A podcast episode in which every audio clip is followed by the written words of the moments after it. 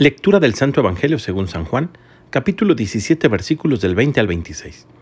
En aquel tiempo Jesús levantó los ojos al cielo y dijo, Padre, no solo te pido por mis discípulos, sino también por los que van a creer en mí por las palabras de ellos, para que todos sean uno como tú, Padre, en mí, y yo en ti somos uno, a fin de que sean uno en nosotros, y el mundo crea que tú me has enviado.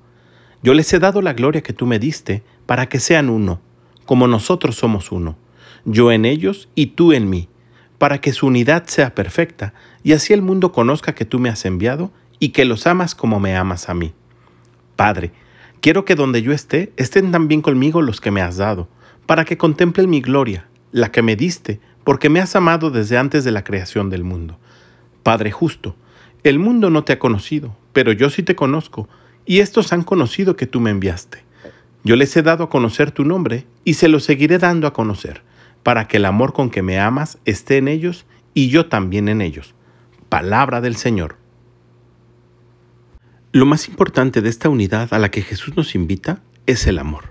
Jesús ha venido a enseñarnos que todos nosotros cuando permanecemos unidos, es decir, en un mismo espíritu y en la verdad, es que somos amados por el Padre, no por nuestros méritos propios, sino porque el amor del Padre es infinito, alcanza a todos y por lo tanto nadie queda fuera de su amor. Y el único objeto de este gran amor que Jesús tiene para cada uno de nosotros es que tú y yo estemos con Él en donde Él permanezca. Y es así como se lo ruega al Padre. Quiero que donde yo esté, estén también conmigo los que me has dado. Como lo hemos escuchado ya en otras muchas ocasiones, Dios quiere que todos los hombres se salven, y el único requisito es permanecer unidos.